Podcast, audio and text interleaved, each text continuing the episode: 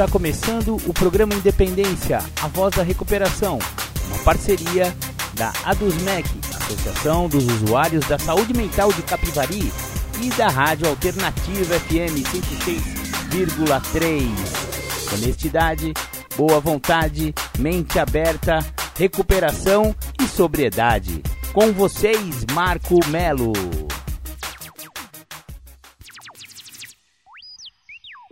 Marco Melo sou eu e você já está no programa Independência do dia 20 de março de 2022. Hoje vamos continuar com a resenha do livro Isto Resulta. Aliás, nas próximas semanas continuaremos, porque é um livro muito significativo, tem muito conteúdo bacana. Falamos sobre o primeiro passo e o segundo passo na semana passada e hoje vamos falar sobre o terceiro passo talvez quarto e quinto passo. Vamos ver como vai se desenvolvendo aí a resenha do livro de hoje. Isto resulta de Narcóticos Anônimos. Mas para começar o programa, sempre com aquela do The Flanders, Um Dia Perfeito. Legal, você ouviu aí The Flanders, Um Dia Perfeito. A música que fala sobre o alcoolismo de luxo.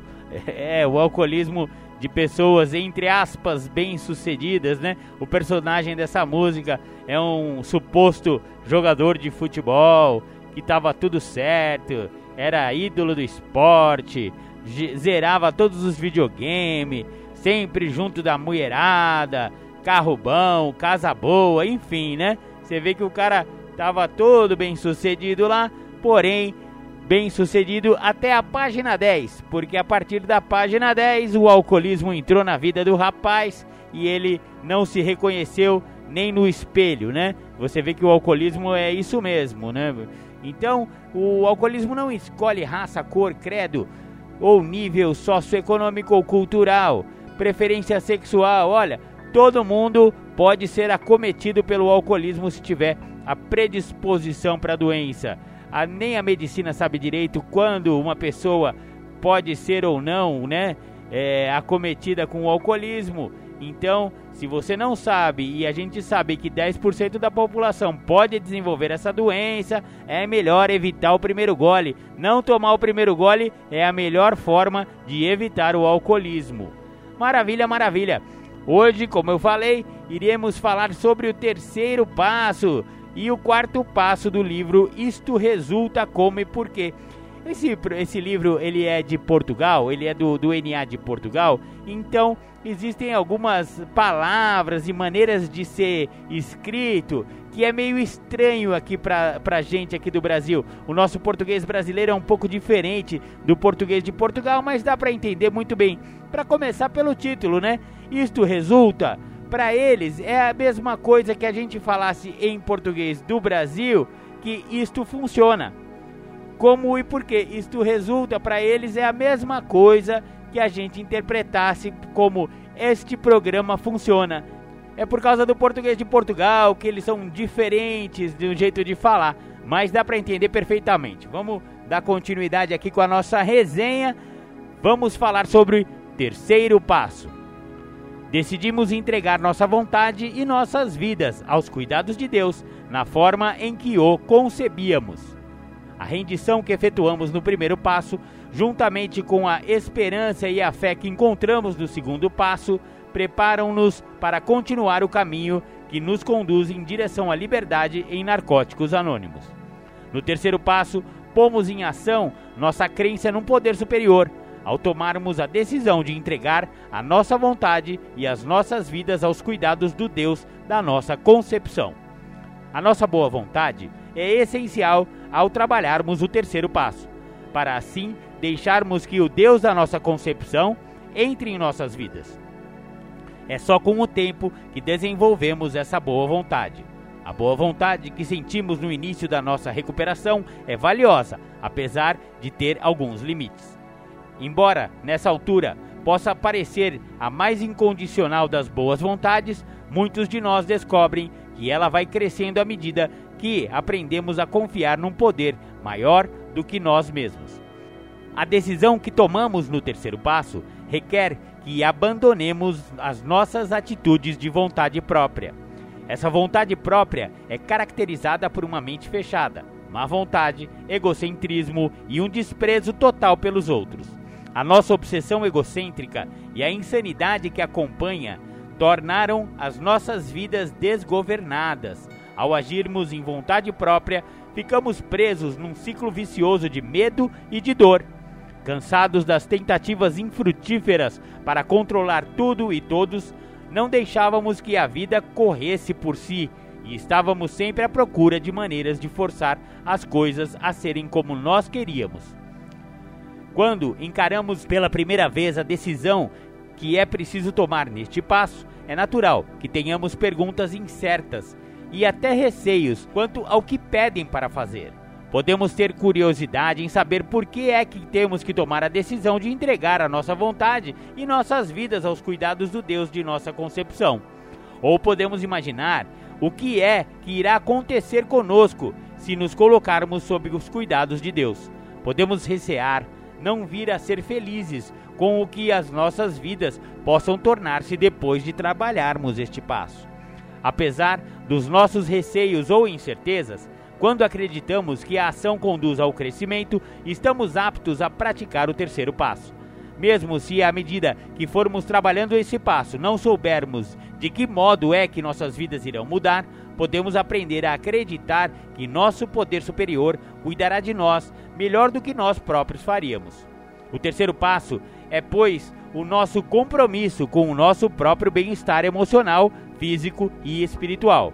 Aquilo que começou no segundo passo, como uma crença num poder superior, pode tornar-se neste terceiro passo uma relação mais completa com Deus da nossa concepção.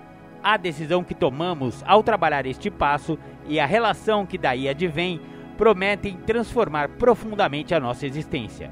Esta decisão é mais fácil de tomar do que de viver. Podemos facilmente recair em velhos comportamentos, para mudar é necessário determinação, tempo e coragem. Como não somos perfeitos, continuamos muito simplesmente a reafirmar nossa decisão com regularidade, fazendo o melhor que pudermos para viver de acordo com ela. A entrega completa e incondicional da nossa vontade e das nossas vidas é um ideal que nós propomos a realizar. Embora não nos tornemos perfeitos, acabamos por alcançar uma mudança profunda ao praticar este passo. Estamos a fazer um esforço sério para viver de uma forma diferente do passado. De agora em diante, vamos praticar esta decisão, o que poderá alterar radicalmente o modo como nos relacionamos com o mundo à nossa volta. Ao trabalharmos o terceiro passo, começamos a aprender a parar de lutar. Aprendemos então a entregar e a confiar no Deus de nossa concepção. Se pararmos para pensar e para pedir ajuda antes de agir, não mais teremos de seguir a nossa vontade egocêntrica. A entrega de nossa vontade e de nossas vidas ao cuidado do nosso poder superior oferece a solução para os problemas criados por uma vida baseada em vontade própria, ressentimento e controle.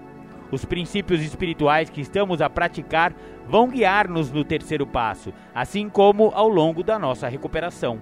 Os primeiros três passos estabelecem a base espiritual sólida de que iremos necessitar para trabalhar os restantes passos.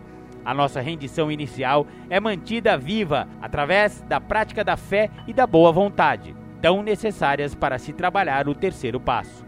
Em outras palavras, admitimos a nossa impotência e a nossa incapacidade para lidar com as nossas próprias vidas. Viemos a acreditar e agora precisamos de nos entregar aos cuidados do Deus de nossa concepção.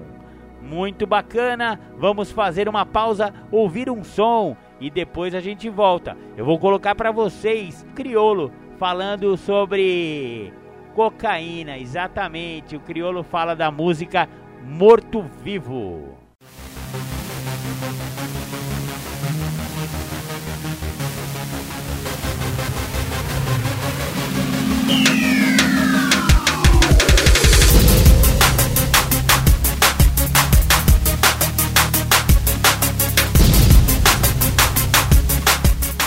Você está ouvindo o programa Independência, a voz da recuperação.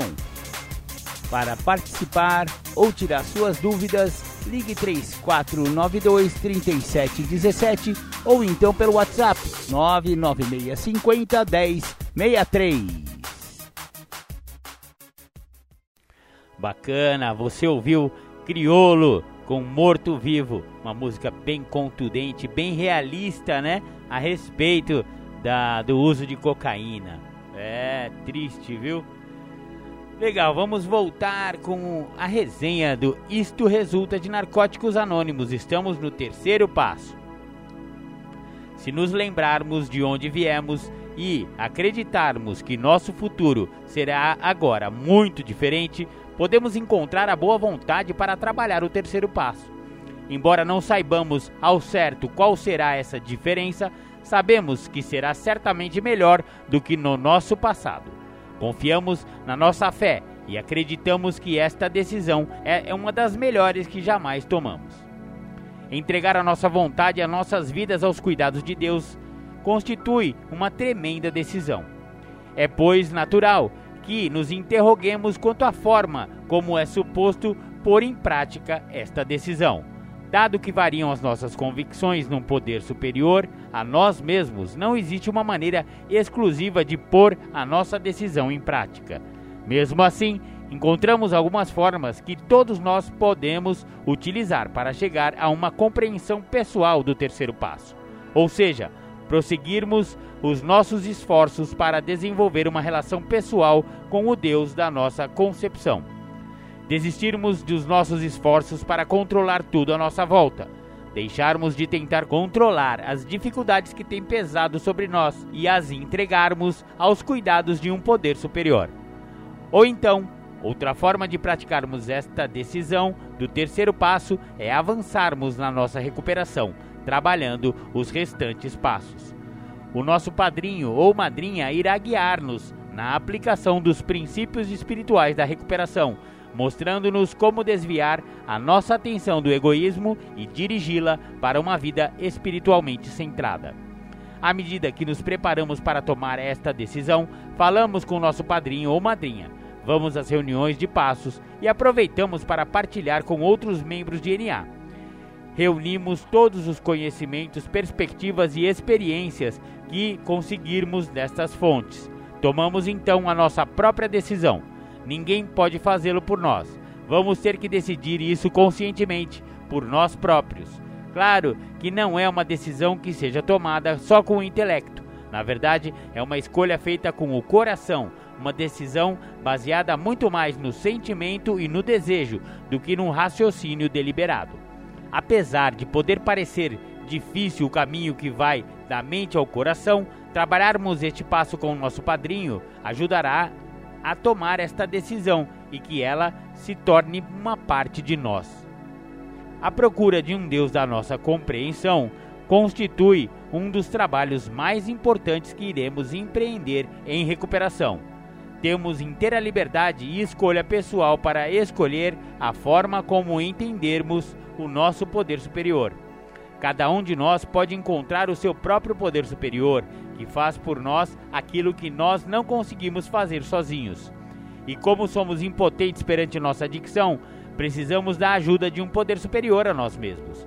Tal como é ilimitada a nossa liberdade para ter um Deus da nossa própria compreensão, assim também o é a nossa liberdade para comunicar com o nosso poder superior, da forma que melhor resultar para nós. Sempre que comunicarmos com o nosso poder superior, seja simplesmente através dos nossos pensamentos ou em voz alta, no fecho de uma reunião, estamos a rezar. A maioria de nós pede diariamente a orientação ao seu poder superior. A nossa relação com um poder superior fortalece-se sempre que praticamos a nossa fé. A experiência diz que falar com o poder superior a nós mesmos resulta, funciona. Quando estivermos a ter problemas numa determinada área da nossa vida, quando nos sentirmos incapazes de permanecer limpos, o nosso poder superior pode ajudar. Basta nos pedir. Através das nossas orações, pedimos a um poder superior a nós mesmos que cuide de nós. Cada vez que o fizermos, fortalecemos a nossa fé e também a nossa decisão de confiar neste poder. O terceiro passo não evita que tenhamos de agir, apenas nos liberta da excessiva preocupação com os resultados. Se quisermos algo, um emprego, um curso, recuperação, temos que nos esforçar por conseguir. O nosso poder superior cuidará das necessidades espirituais, mas nós temos que participar das nossas próprias vidas.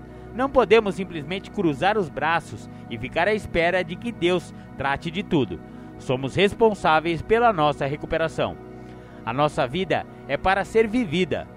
Por mais sinceros que sejam os nossos esforços para entregar as coisas a Deus, iremos cometer erros, desviar-nos do caminho e atravessar momentos de dúvida. No entanto, cada revés é acompanhado de uma nova oportunidade para renovarmos o nosso compromisso de viver segundo princípios espirituais. Parte deste processo de entrega à vontade de Deus está na nossa própria entrega a princípios espirituais, com a honestidade, a mente aberta, a boa vontade, a confiança e a fé. Tentamos compatibilizar as nossas ações com aquilo que acreditamos que seria o desejo de nosso poder superior para nós. Estaremos então a lidar com a vida conforme ela vai se desenrolando. Podemos hesitar em aplicar o terceiro passo em todas as áreas da nossa vida, especialmente em assuntos que queiramos controlar. A nossa experiência mostra-nos que temos a tendência para nos agarrar a determinadas áreas. É provável que tenhamos pensamentos do gênero: eu consigo controlar bem as minhas finanças, ou se a minha relação funciona, por que é preciso a de entregar os, aos cuidados do meu poder superior?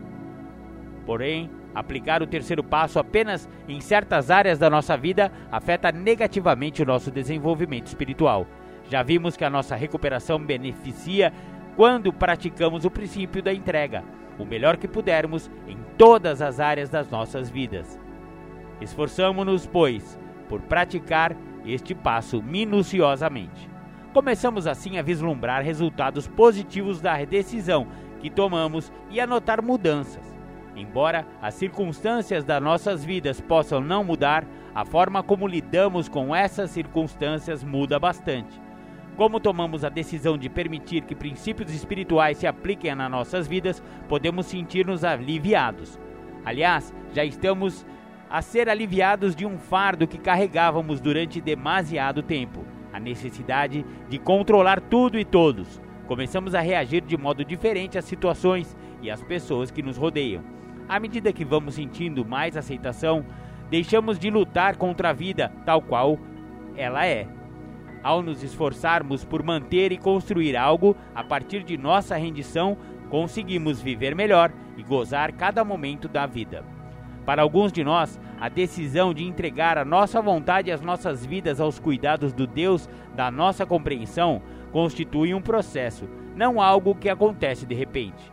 Contudo, ao tomarmos esta decisão, comprometemo-nos a praticar este passo nas nossas vidas.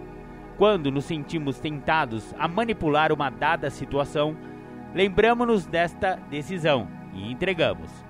Quando nos apercebemos de que estamos a tentar controlar algo ou alguém, paramos e pedimos antes a um Deus amantíssimo que nos ajude a praticar este passo. Não é fácil renunciar ao controle, mas com ajuda poderemos fazê-lo. Com a orientação do nosso padrinho ou madrinha e com uma prática diária, iremos, de certo, aprender a afastar os nossos egos do caminho, permitindo que o nosso poder superior possa entrar nas nossas vidas. Cada vez que sentirmos receio de uma situação, podemos virar-nos para este passo e encontrar a forma de ultrapassar esse receio sem recorrer a nossos velhos hábitos. A recuperação não nos livra de viver situações dolorosas. Em certos momentos da nossa vida, podemos ter de chorar a morte de alguém querido ou de lidar com o fim de uma relação. Quando isso acontece, sentimos-nos magoados e não há nenhuma dose de consciência espiritual que remova a nossa dor. No entanto, descobrimos que a presença de um poder superior amoroso que se preocupa conosco irá ajudar-nos a atravessar a dor limpos. podemos descobrir que somos capazes de sentir a presença do nosso poder superior no grupo, nos nossos amigos e ao falarmos com o nosso padrinho ou madrinha. Ao escutarmos esse poder, começamos a acreditar e a confiar nele. Podemos então deixar de questionar por que é que acontecem as coisas dolorosas e acreditar que atravessar momentos difíceis nas nossas vidas pode fortalecer a nossa recuperação, apesar da nossa dor, ou talvez com reação a ela, podemos crescer. Muito legal! Vamos ouvir agora Nosso Amor é DNA. O nosso amor é DNA, o nosso amor é amor puro. O nosso amor é o que há, é luz que ilumina o escuro.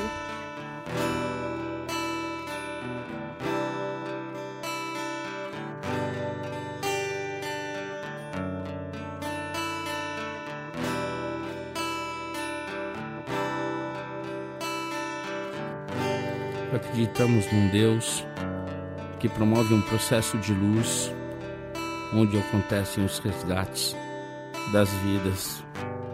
Um Deus que mora em narcóticos anônimos, dentro das salas e dentro dos corações dos adictos em recuperação, para que nenhum adicto morra sem antes conhecer os caminhos de NA.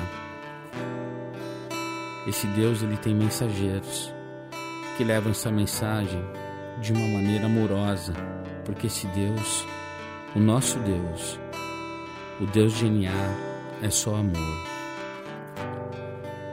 O nosso amor. O nosso amor é DNA. O nosso amor é amor puro. O nosso amor é o que há. É luz que ilumina o escuro. O nosso amor veio dos guetos, viadutos, bares e favelas. O nosso amor é azul e branco, dos becos. O nosso amor é do Deus da aquarela. O nosso amor é de louco, é de valente, é de música cantada por vozes de beleza. É de Armando, Murilo, é da gente. O nosso amor é de proceder com certeza. O nosso amor tem rebolo, tantã e tamborim. O nosso amor tem batuque de coração. É, o nosso amor não tem fim. O nosso amor tem ganzá, pandeiro e muita emoção. O nosso amor é de alma sofrida. O nosso amor é do primeiro mentor. É de criatura não esquecida. É amor de sangue, de luta e de calor. O nosso amor não tem nome. É de Ronaldo, Rodrigo ou Roseli. Nosso amor já passou fome. É amor que não se vê por aqui. O nosso amor é de resgate e ajuda. É amor de mil amores, amor que tudo muda, virtudes no lugar das dores. É amor de bicho solto e de cicatriz, amor que se conversa com o olhar. É lágrima seca de mãe feliz, é consciência e capacidade de amar. É amor que dança na pauta, amor que sonha acordado. É de cada um que faz falta, amor de prazer, caridade e pecado é prece do silêncio no peito, é pintura na cara do louco, amor decente de respeito. É, nosso amor não é pouco, é amor só por hoje, amor guerreiro, é briga boa para bom brigador, uma dádiva do amor primeiro, é experiência de vida, é amor. O nosso amor é brilho não esquecido. O nosso amor nasceu sem partida. O nosso amor é amor querido é amor de NA, amor de vida.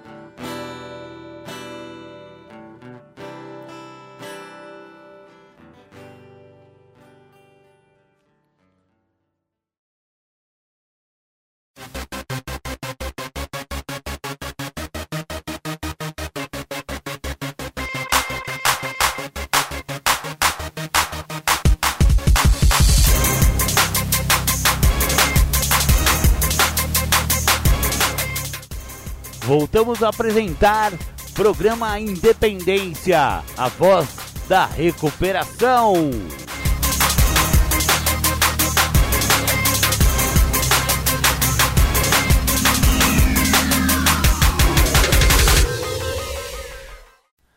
Bacana, voltamos com o programa Independência, a voz da recuperação. Você ouviu O Nosso Amor é DNA, aquela música muito gracinha com aquela menininha declamando, né? A música trata de um, de um assunto muito importante que acontece nas salas de narcóticos anônimos, que é esse amor incondicional que os adictos têm entre si, na Irmandade, no programa, nos 12 Passos, né? Esse amor é muito verdadeiro e muito real e ele pode ser encontrado nas salas de reunião de Narcóticos Anônimos. Se você não conhece, não teve a oportunidade de conhecer a Irmandade de Narcóticos Anônimos, a sugestão do programa Independência é que vá para uma sala, vá conhecer, vá tomar o café dos companheiros de NA.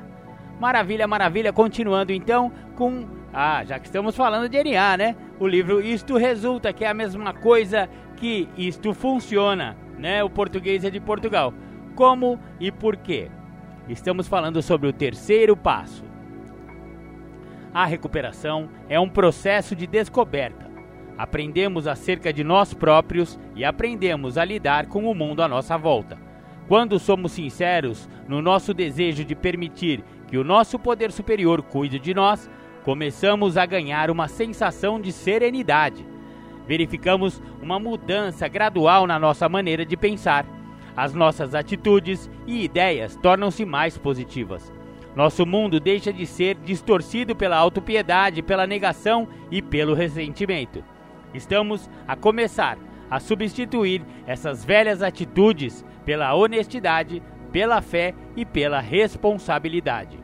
Como resultado disto, começamos a ver o mundo sob uma luz melhor. As nossas vidas são guiadas por uma integridade que começa a emergir. Embora cometamos erros, estamos mais dispostos a assumir a responsabilidade pelas nossas ações. Aprendemos que não precisamos ser perfeitos para viver uma vida espiritual. Quando trabalhamos o terceiro passo, com uma mente e um coração abertos, constatamos que os resultados vão muito além das nossas expectativas. À medida que vamos experimentando este novo modo de vida, começamos a compreender o valor inestimável da recuperação. Aprendemos a confiar. Sempre que o fazemos, abrimos as portas a amizades íntimas e desenvolvemos nossas novas relações.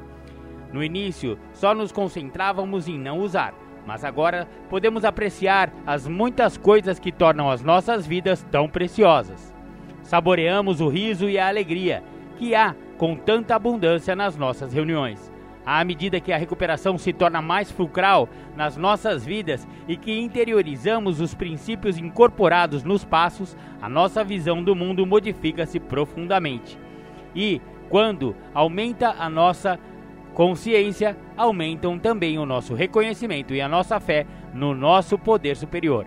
Se pararmos para refletir sobre as nossas vidas nessa fase da recuperação, veremos que experimentamos um grande crescimento pessoal e o alívio que sentimos como resultado da prática dos três primeiros passos é apenas um pequeno vislumbre do crescimento que podemos experimentar através da prática dos 12 passos. O papel do terceiro passo alarga-se nas nossas vidas à medida que continuamos a trabalhar os restantes passos.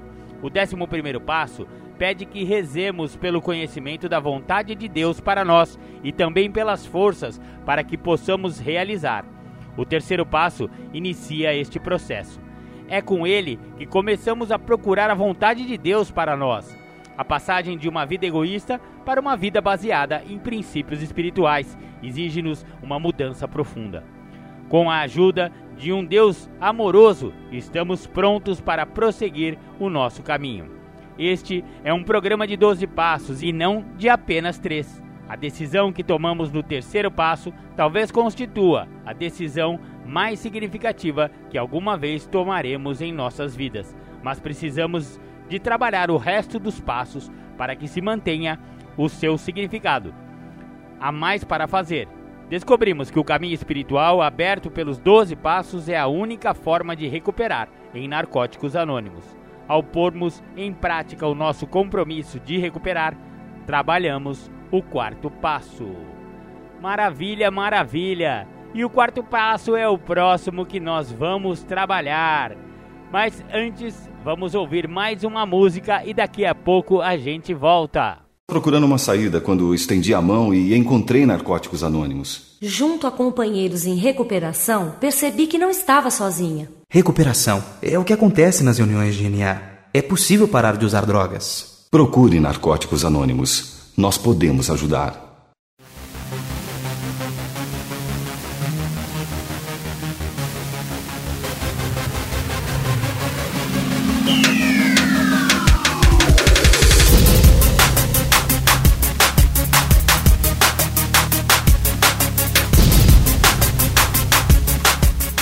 Você está ouvindo o programa Independência, a voz da recuperação.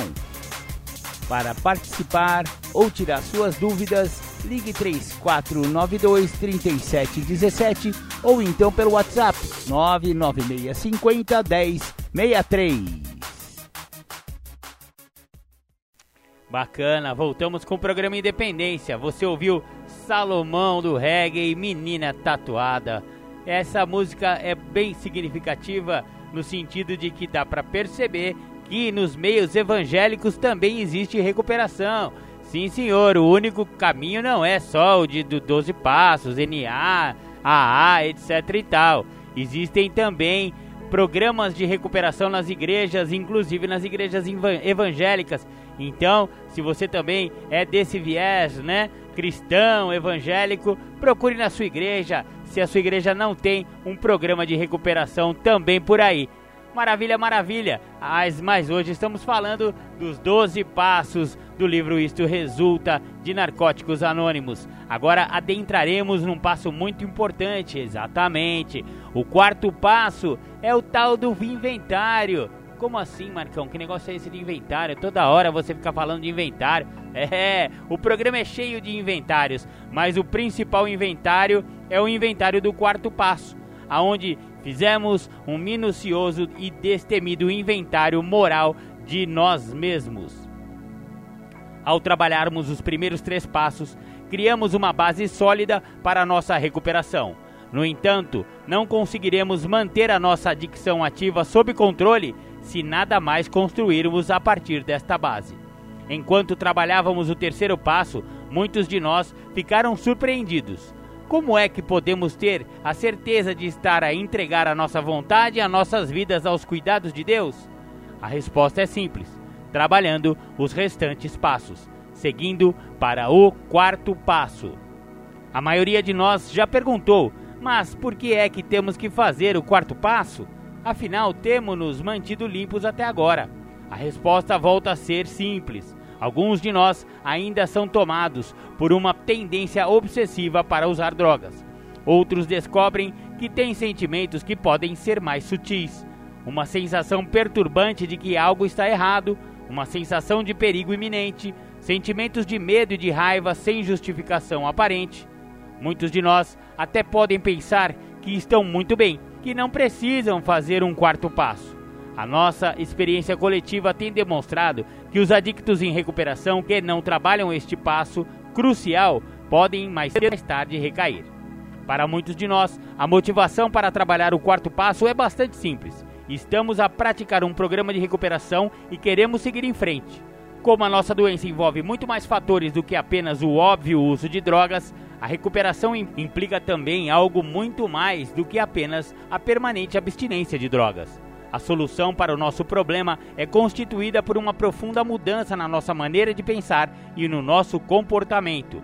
Precisamos de mudar a forma como vemos o mundo, o papel que nele desempenhamos e as nossas atitudes. Acaba por não ter grande importância saber se a nossa motivação está no desejo de nos afastarmos da nossa adicção ou, antes, no desejo de caminharmos em direção à recuperação. O quarto passo constitui um ponto de mudança no nosso percurso em recuperação. É um momento de reflexão pessoal. Vai diminuindo a confusão que tentamos disfarçar com as drogas e as próprias ilusões que fomos criando. Estamos a iniciar um caminho que conduz a uma melhor compreensão de nós próprios, dos nossos sentimentos, dos nossos medos e ressentimentos, enfim, dos padrões de comportamento que constituem as nossas vidas. Podemos ficar assustados perante a perspectiva de olhar minuciosamente para nós próprios. Percebemos não nos conhecer muito bem. Talvez nem tenhamos a certeza do que queremos conhecer. O nosso medo do desconhecido pode, nestes momentos, parecer arrasador, mas se nos lembrarmos da nossa fé e da nossa confiança que temos no nosso poder superior, esse medo pode ser ultrapassado. Acreditamos que parte da vontade do que Deus deseja para nós inclui também trabalhar os passos. Acreditamos que trabalhar o quarto passo será como resultado final de um contínuo sanar dos nossos espíritos. É por isso que seguimos em frente. Os princípios de recuperação que já começamos a praticar tornam-se vitais para trabalhar o quarto passo. A honesta aceitação da nossa adicção, feita no primeiro passo, irá ajudar-nos a ser honestos noutras áreas da nossa vida. Desenvolvemos também um nível de confiança e de fé num poder superior a nós mesmos, o que pode acender uma esperança ao sentirmos aumentar cada dia que estamos limpos. A nossa boa vontade abriu o caminho da recuperação, trazendo-nos ainda a coragem necessária para trabalhar o quarto passo através da vivência destes princípios. A honestidade é fundamental para este passo. Devemos acabar com a nossa vida de mentira.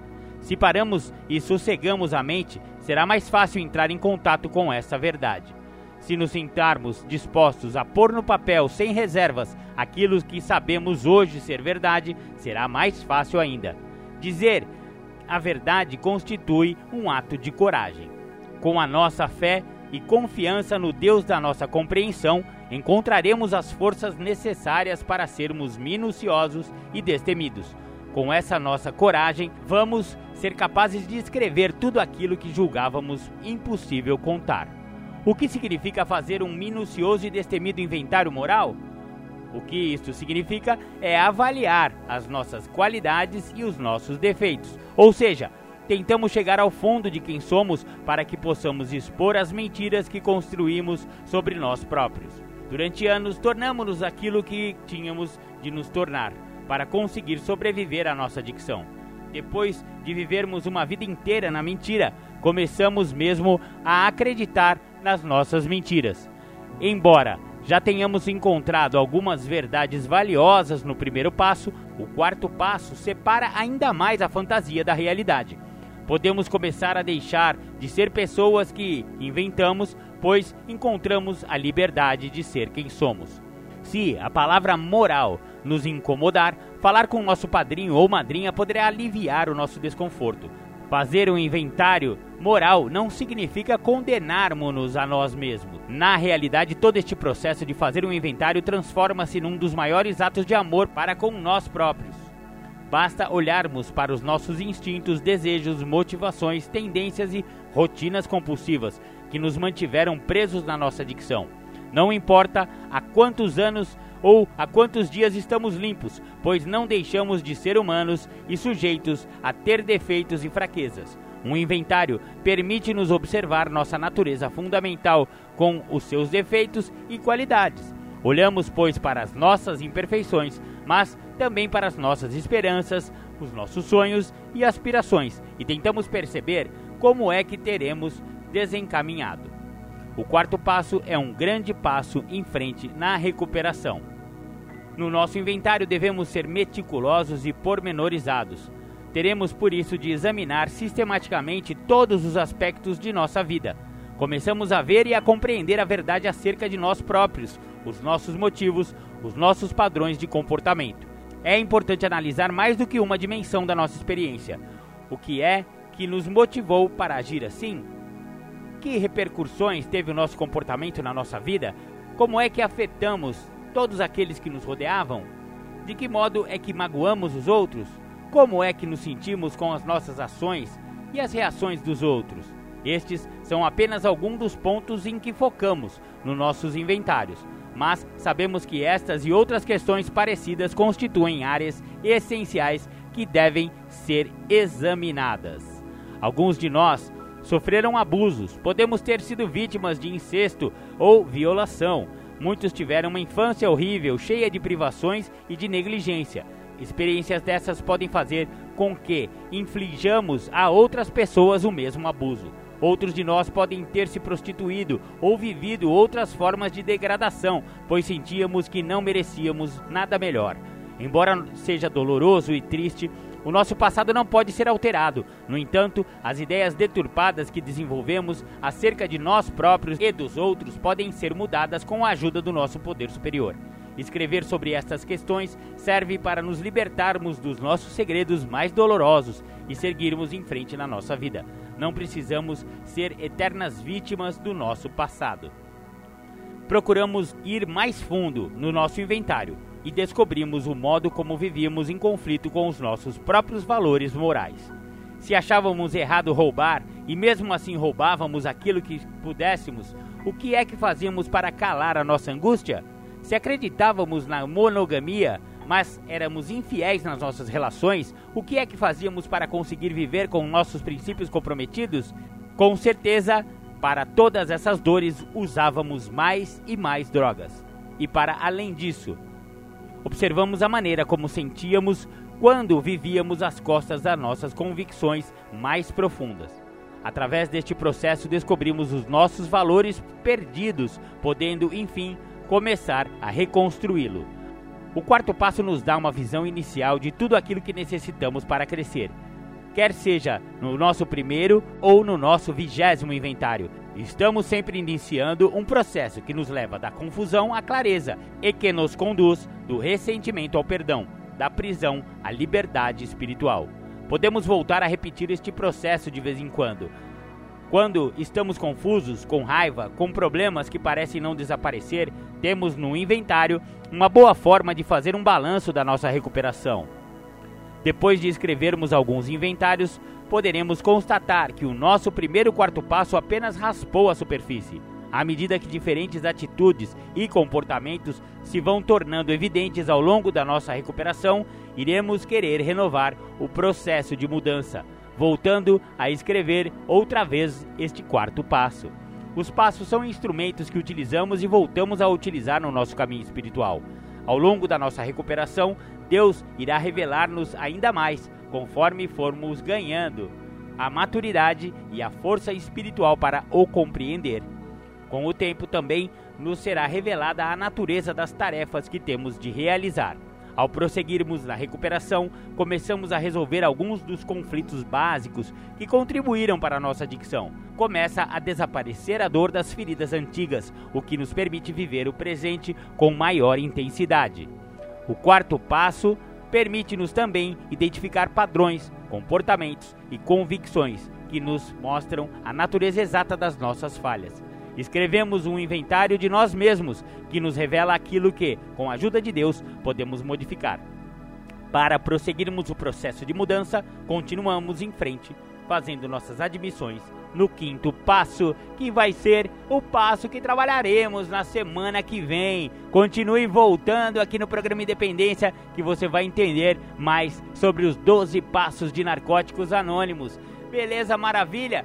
Vamos agora para os nossos intervalinhos e já já a gente volta com as temáticas de Júlio César.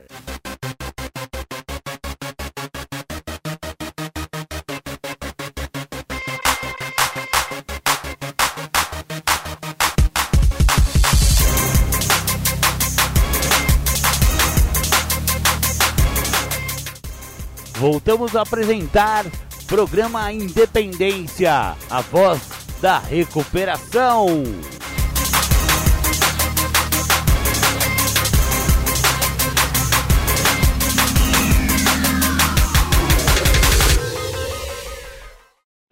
O processo de fragilidade emocional, se visto pelo dependente químico e pelo alcoólico, quando se apresenta a fragilidade emocional, que muitas das vezes a mesma se apresenta através de uma segunda pessoa, ou uma terceira, ou um parente, ou alguém muito próximo que gosta do indivíduo. É, no meu caso, quando eu me percebo dentro de situações onde as minhas fragilidades se apresentam, muitas das vezes Eu só me percebo quando o outro está mostrando para mim. E geralmente o outro me mostra quando eu busco uma saída fácil e rápida para não me ver da maneira a qual eu me encontro, frágil emocionalmente em uma situação específica. Às vezes eu estou com um problema de ordem financeira, às vezes eu estou com um problema de ordem de relacionamento interpessoal com meu primo, com a minha prima. E muitas das vezes eu já presenciei pessoas que, quando são elucidados, que estão manifestados de uma fragilidade, que eles nem mesmo percebiam que era um fator de fragilidade na vida deles, eles largam a situação onde eles se encontram, sai para fumar, sai para comer um sorvete, é, busca aí sair para fazer uma compra no shopping. E aí depois que pegam essas coisas externas e colocam para dentro deles, essas coisas não suprem, não mantêm, não compensa. E aí fuma-se o maço inteiro de cigarro, compra-se uma série de coisas que nem se vai usar, ou então busca-se, através de viagens, através de gastos, até acreditar que foi bacana, mas no fundo não foi. Por causa que está dentro de um quadro já manifestado, que já foi orientado e mostrado por uma outra pessoa. Isso já aconteceu muito na minha vida. Agora não acontece mais com tanta intensidade, porque eu permito com que o outro me mostre como é que eu me encontro. Quando eu estou tendo alguns problemas de relacionamento e eu falando de quem eu sou para o outro e o outro entende que aquilo que eu estou vivendo faz parte de uma fragilidade emocional a qual eu não estou sabendo lidar, quando eu estou falando de uma questão de ordem de relacionamento, uma questão de, de amorosa, que eu não estou sabendo lidar, o outro, ao escutar eu falar como está sendo a minha maneira de me relacionar com o sexo oposto, o outro já me mostra como é que eu estou me fazendo presente aquele relacionamento. Que muitas das vezes a forma como eu estou me fazendo presente aquele relacionamento é dentro de um egoísmo que eu trago comigo, aonde eu quero que as coisas saiam da maneira que eu espero e não da maneira que o outro assim está tentando fazer com que as coisas aconteçam. E eu tenho que entender que um relacionamento amoroso nunca é de duas pessoas, é de três. É o que eu quero, o que o outro quer e o que ambos esperam. Então, como eu sou um cara extremamente egoísta, eu não quero saber dessa questão de como que o outro é, vê, como que eu vejo e como ambos esperam. Eu quero somente da minha maneira. Não é nem como eu vejo, é da minha maneira. E eu preciso ter isso elucidado para mim. Quem é que me elucida sobre isso? É uma pessoa de fora que me mostra que num relacionamento amoroso, a qual eu estou tendo alguns tipos de problema, eu estou tendo esses tipos de problema porque eu estou dentro de um abalo emocional. E esse abalo emocional é um processo de uma fragilidade que eu trago comigo em relação a uma área específica da minha vida chamada relacionamento. E isso pode estar se apresentando também numa questão profissional, numa questão é, interpessoal, com um primo, uma prima, um tio, uma tia. E eu preciso entender que às vezes eu estou sem condição socioeconômica, eu estou sem ganho, eu estou sem dinheiro, e eu estou dentro de um abalo emocional, estou dentro de uma situação de fragilidade emocional, porque amigos meus próximos estão me convidando para ir comer uma pizza, mas eu não tenho dinheiro para poder ir lá comer a pizza com o cara. E como é que eu vou fazer para me expressar para esses amigos que eu gostaria de estar junto com eles, mas eu não tenho dinheiro para compactuar lá, dividir, né? Rachar a pizza. E se eu estou dentro dessa situação, que é também uma situação que se apresenta de fragilidade emocional e eu não entendo que eu estou dentro desta situação porque eu não deixo com que as pessoas saibam que eu não me encontro com condições financeiras, fica muito difícil de eu sair do sentimento que está me controlando ali. Que é o sentimento de raiva, é o sentimento de negação, é o sentimento de, poxa, o mundo não está de acordo com o que eu acho que deveria estar comigo, porque eu estou limpo, estou sem usar droga, e não estou conseguindo ter dinheiro para pagar uma pizza, um pedaço de pizza, para rachar pizza com os amigos. Então eu não estou sendo uma pessoa que estou recebendo do mundo que eu acho que o mundo tinha que me presentear porque eu parei de usar droga. Caramba! Então eu tenho que entender que essa minha fragilidade emocional, que muito me perturba, que muito me, me, me compromete, me impede, essa fragilidade emocional me impede de ser quem eu sou. E eu preciso ter um reconhecimento que eu estou em alguma situação específica, seja amorosa, ou seja profissional, ou seja para comer uma pizza, ou seja onde for. Eu preciso entender que uma situação que se apresenta que eu não sei lidar, essa vai me controlar. E eu só vou saber disso quando uma outra pessoa me mostrar. Porque eu mesmo não consigo enxergar. Isso está claro para mim. Para o Júlio, está claro. Eu espero que fique claro para o outro que não consegue se enxergar. E que o outro que não consegue se enxergar, ele consiga, através do que eu estou falando, perceber que ele sofre de uma fragilidade emocional. E que às vezes foi o que ele construiu para a trajetória de vida dele. O cara teve um problema com a justiça, ou o cara teve um problema no trabalho dele, o cara teve um problema com a namorada que ele arrumou, o cara teve um problema na escola, não conseguiu se formar. E ele traz uma fragilidade emocional que só vai se apresentar para ele quando ele olhar para isso.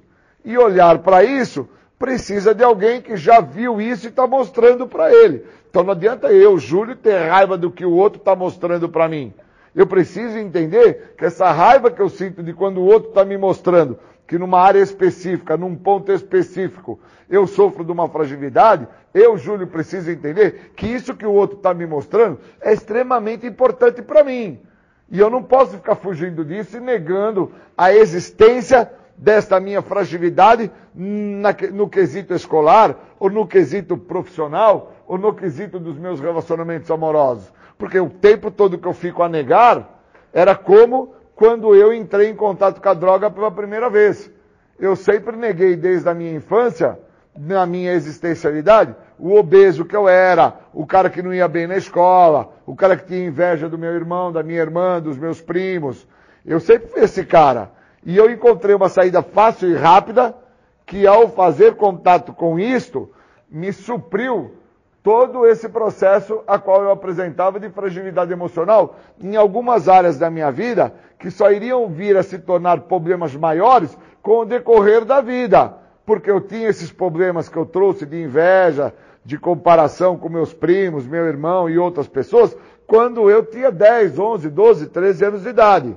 E essas mesmas situações vieram a me comprometer depois que eu passei dos 30 anos de idade e o uso do químico nesta trajetória se fez presente e anulou a possibilidade de eu tomar contato que eu tinha todas essas fragilidades. Que eu só venho a ver essas fragilidades quando eu entro em recuperação e aí eu entendo que todas aquelas pessoas alçaram voo, se tornaram médicos, dentistas, engenheiros, profissionais da saúde, todos eles tiveram sucesso na sua história, na sua trajetória. E eu não consegui obter nem sucesso e nem trajetória eu fiquei preso, nulo, como se eu estivesse dentro de um, uma areia movediça, sem conseguir sair da situação que eu estava, porque eu estava enfiado até o pescoço no uso da substância química.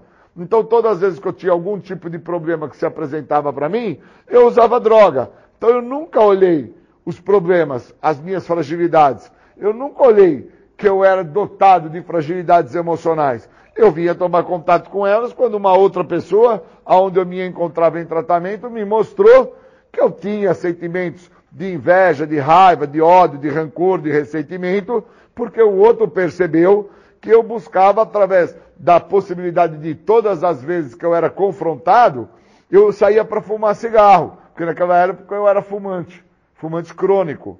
Ou então, todas as vezes que me era mostrado que eu tinha dentro dos meus defeitos de caráter, preguiça, avareza, desleixo, eu saía de perto da pessoa ia me refugiar em outra situação. Aí eu ia no campo jogar bola, ou eu ia, sei lá, comer uma laranja no pé de laranja, eu ia fazer alguma coisa para sobre, sobrepor aquela situação que estava sendo me mostrada. Então não é que o outro, na realidade, não prestava que o outro estava me confrontando. Era eu que não entendia que eu sofria de uma fragilidade emocional, que o outro me mostrava, e quando o outro me mostrava, me incomodava profundamente. A primeira coisa que eu fazia era me drogar de alguma coisa. Naquele local que eu me encontrava, não tinha cocaína, crack, maconha e pinga, que era o que eu tinha antes de ter chego àquele local. Então, naquele local tinha cigarro para fumar, naquele local tinha uma laranja para comer, naquele local tinha o campo de futebol para jogar bola. E aí eu acreditava que eu tinha saído de perto do cara porque eu tinha ido lá no campo jogar bola. Ou então, eu tinha saído de perto do cara porque eu tinha ido lá fumar um cigarro porque eu estava com vontade de fumar um cigarro. E na verdade, cara, eu tinha ido pegar o cigarro porque eu tinha sido confrontado com uma realidade, que é uma fragilidade que eu carrego comigo e que eu nunca tinha olhado que aquilo é uma fragilidade que eu não tenho habilidade para é, não temer aquilo. Ou que eu tenho como trabalhar aquilo. Então, como eu nunca tive essa sacada, vim ter essa sacada depois que eu entrei em recuperação e com os anos ficando sem uso de álcool e de droga, eu entendo claramente quando uma pessoa ela é confrontada num ponto que a obriga ela a olhar que aquele ponto é uma fragilidade emocional e que ela busca uma saída fácil e rápida. E que se ela não tivesse num local onde é um local para ela parar de usar droga, se ela tivesse na casa dela, ela sendo confrontada pela mãe, pelo irmão, pelo tio, por um empregador, por uma notícia que fosse que o, o, o, governo de São Paulo mandou uma multa que ele tomou de carro, sendo que o carro não é dele, o carro é do outro, o que ele faz na hora é sair daquela situação rápida e buscar um refúgio em algo que compense, para que ele não sinta aquilo que se apresentou para ele. Essa sacada, esse entendimento, me ajudou muito a evoluir me ajudou muito a crescer. Por isso que às vezes eu vejo que alguns amigos meus estão sofrendo de um ponto de desequilíbrio, de desequilíbrio deles, que é um ponto de uma fragilidade emocional que ele tem, e ele não percebe, e eu percebo. Quando eu percebo, eu logo me questiono, por que, que o cara está fazendo assim? Por que, que o cara está pensando dessa forma? O que, que ele está almejando? Eu fico logo dentro de uma condição de introspecção pensando comigo, o que é que o cara está pensando? O que está incomodando ele? Será que ele sabe que tem algo que está incomodando ele? Será que ele sabe que tem algo que está forçando ele a sair para a varanja, a sair para o campo de futebol para jogar bola, a sair para fumar um cigarro? Será que ele entende isso? Ou a vida dele é do Zeca Pagodinho? Deixa a vida me levar, a vida leva eu e o resultado final vai cheirar cocaína de novo. Então essa sacada, cara, salvou a minha vida. Esse entendimento me ajudou muito, meu Deus, a entender quais são os pontos, quais são as fragilidades que eu tenho, quais são os momentos que eu posso usar o que o programa me oferece e me libertar disso através da ajuda do outro. Porque sozinho eu não tenho esse entendimento, sozinho eu não consigo ver que eu me encontro frágil em algumas situações. Sozinho eu não consigo. Eu não sei quanto ao outro que me escuta, mas na minha condição, com todos os anos que eu tenho de tratamento, eu já entendi que o programa só vai funcionar para mim como funcionou para os outros, quando eu entendo como que foi que funcionou para os outros. E a maneira que os outros me falam como que o programa funcionou para eles, foi através do pedido de ajuda. Então não tem como, uma vez que eu entenda que tem algo de errado acontecendo, que muitas das vezes está acontecendo, não é nem comigo, é com o outro à minha volta. Eu não tenho mais como não pedir ajuda para uma outra pessoa, para com que essa pessoa me escute e me ajude a entender o que está se passando naquele momento. Porque o que está se passando naquele momento, nem sempre está se passando na vida do outro ali, ó. Está se passando na minha. Não é do outro, é na minha, cara. O outro só me mostra o que ele não consegue identificar. Mas e na minha?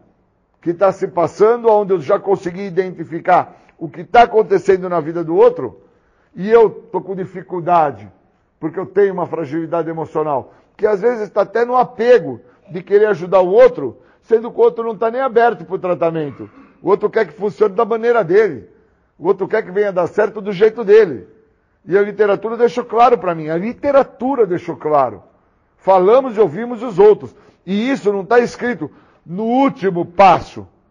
Está escrito no início do programa. Por isso eu tenho que dar atenção à literatura. Por isso que eu tenho que ficar voltado ao que o programa me oferece. Programa não me oferece para de usar droga. Programa já deixou claro que eu não vou ter carro, moto, barco, lanche, que eu não vou ganhar na faculdade, que eu não vou ter mulher, filhinho. Programa, ele quer que eu me liberte da doença da adicção. Um segredo que tanto me escapou. É isso que o programa tem para mim. Se eu não entender que o programa tem isso para mim, eu fico querendo pôr coisas externas. E aonde eu estou, se não tem droga, eu fico querendo pegar qualquer coisa. É o cigarro, é a laranja, é o, o, o futebol, é o celular, é o pipa, empinar um quadrado, é qualquer coisa que seja. Menos pegar o que o programa me oferece. Olhar para o Júlio e entender por que, que o Júlio quer essas coisas externas. Júlio quer fugir do quê? Júlio compreendeu que a ele, ele, Júlio, sofre de um abalo. Qual abalo? O que, que o Júlio causou para ele? Como é que foi que o Júlio fez das questões profissionais, sociais, financeiras, amorosa? Se eu não tivesse entendimento, eu não vou chegar aqui na reunião e trazer quem eu sou para vocês. Eu vou ficar mudo e calado, igual um panaca, achando que a vida vai melhorar porque o tempo vai passar. E não vou entender que a minha vida é uma merda. A minha vida é uma bosta. Tanto é uma bosta que eu fui me drogar. Se minha vida não fosse uma merda, eu não tinha ido me drogar. Eu tinha ido estudar, eu tinha ido viajar, eu tinha ido me formar. Eu tinha feito um monte de coisa desde pequenininho. E aí quando eu chegasse perto daqueles a quais eu me comparo, a quais eu sofro de uma fragilidade emocional, porque eles se apresentam todos realizados, médicos, dentistas, engenheiros, todos formados, todos com uma vida estável, eu ia chegar perto deles e ia chegar na igualdade.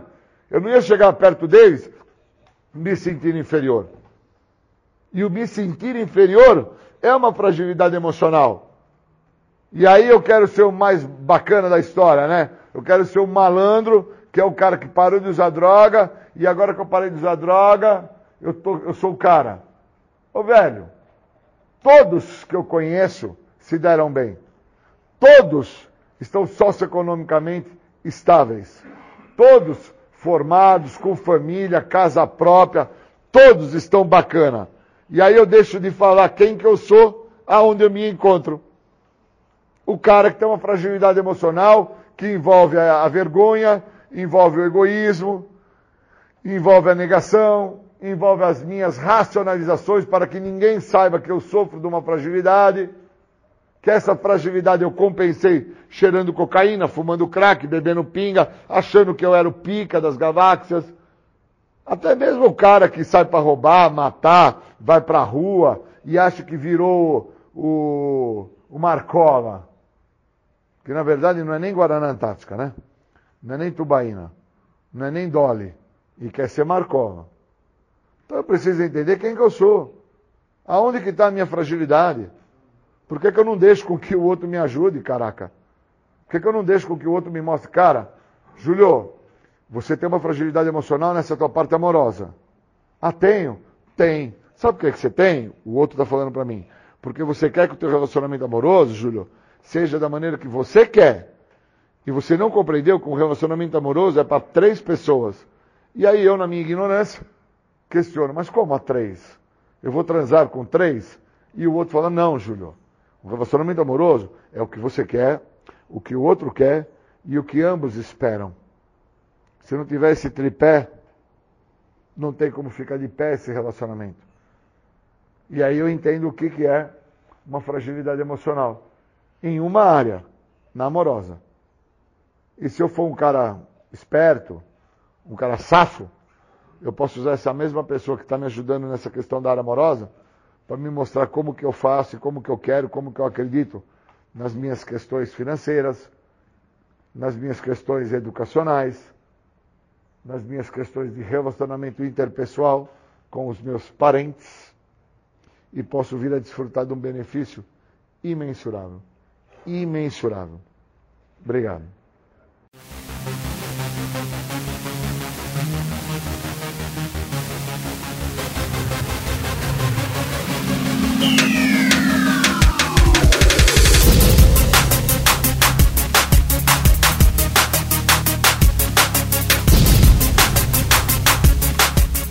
Você está ouvindo o programa Independência, a voz da recuperação.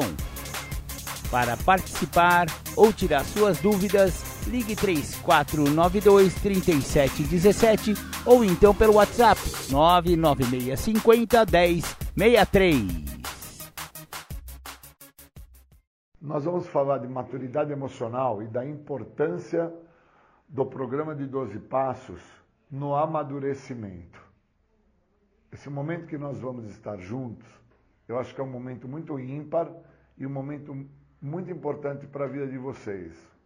Eu gosto muito de estar junto com um grupo de mulheres porque foge aos contextos a qual eu vivi. Então, como eu vivi dentro de parâmetros aonde a compreensão masculina trazia uma ideia de que o homem não chora, é, o homem tem que ser o provedor, o homem ele é o superior. Todos esses conceitos me comprometeram muito na minha trajetória para que eu amadurecesse. Eu nunca tinha percebido que homem chora, homem sente. Homem não é o cara que é provedor. Vários dos é, enigmas que eu trouxe na minha trajetória, na minha existência, são decorrentes da minha falta de percepção de quem eu sou. Eu acredito que muitas de vocês, meninas, aqui hoje reunidas, muito do que vocês desconhecem de vocês é por parte de vocês não saberem como que foi a trajetória de vocês, quem que eu sou, aonde eu me, me encontro agora, né? Da onde que eu vim, para onde eu estou, e daqui para onde que eu vou, com o que vão me, me dar aqui onde eu me encontro. Então, quando eu me dei conta de que me faltava amadurecimento emocional, e eu só me dei conta disso quando eu compreendi a importância do programa de 12 passos na minha vida, é que eu pude entender aonde que eu cheguei. Eu cheguei a um estado de desespero, cheguei a um estado de loucura que me fez na minha trajetória me comprometer de uma forma muito profunda. E aí hoje, eu olhando a minha esposa, eu olho o filho da minha esposa, eu olho o irmão da minha esposa, eu olho é, o pai da minha esposa, eu olho a mãe da minha esposa, eu olho vocês, e olhando o outro ser humano, aqueles que estão mais próximos de mim, que é a minha família, e olhando a vocês, meninas, que estão um pouco mais distantes, mas fazem parte da minha história, porque eu sou portador da mesma doença que vocês são portadoras, eu passo a me amadurecer em relação às minhas vontades, eu me amadureço em relação às, à minha forma de pensar, eu me amadureço em relação a entender aonde que eu cheguei. Porque eu vou olhando o outro, eu vou entendendo a trajetória do outro, eu vou compreendendo como que o outro está fazendo na sua história, e eu vou entendendo aonde que eu cheguei, porque foi assim que eu fiz. Eu fui passando na minha história, eu fui passando na minha trajetória, sem me ver. E o outro, se ele não tiver alguém para olhar ele, o outro vai passar na história dele, na trajetória dele, sem se ver. É impossível se enxergar sem uma próxima pessoa junto. Ninguém se conhece se não tiver o outro que vai é, mostrar àquela pessoa que está sem se conhecer o que está se passando na vida dela. E hoje eu consegui entender isso falando com um amigo, quando ele me falou assim: Você amadureceu com o programa, Júlio e você se utiliza disso hoje para olhar as outras pessoas e entender quando que as outras pessoas não amadureceram. E aí você enxerga em alguns pontos em comuns de algumas pessoas, mesmo que elas não se conheçam, mas os pontos são muito próximos, que ambas estão se amadurecer em algumas situações da vida delas. E quando você percebe isso, você se sente muito incomodado, né, Júlio? Foi muito. Ele falou, então, eu também, por causa que o meu filho e minha filha, meu filho tem 11, minha filha tem 15, quando eles estão na casa da minha ex-mulher, a minha ex-mulher não, não permite que eles experienciem, que eles tenham que passar as experiências do dia a dia da vida. Então eles acabam nem colocando a comida no próprio prato. Eles acabam não entendendo que tem que se tirar o prato de cima da mesa e colocar na pia.